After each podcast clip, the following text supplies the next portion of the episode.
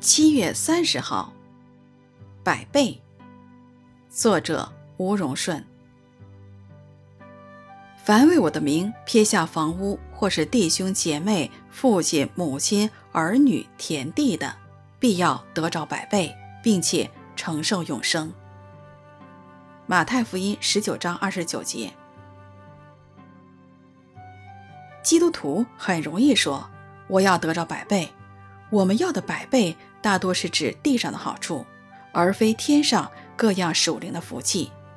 而且我们忘了，百倍的前提是付代价，为主的名撇下。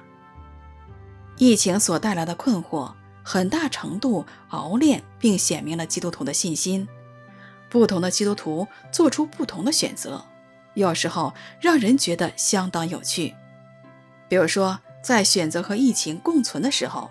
许多教会不开放祷告聚会，觉得不如线上祷告好了。一些基督徒打了三针疫苗之后，出门串门、买菜、聊天、购物都行，但是来教会参加聚会却不行。当中小学生都返校上课了，可是有些教会的青少年聚会还是不能正常进行，主日学开门无期。从我们所做的选择可以看到真实的信仰光景，求主怜悯赦免我们。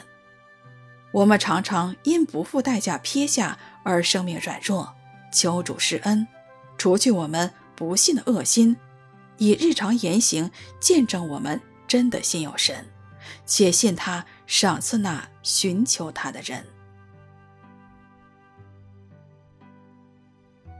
凡为我的名撇下房屋，或是弟兄姐妹、父亲、母亲、儿女、田地的，必要得着百倍，并且承受永生。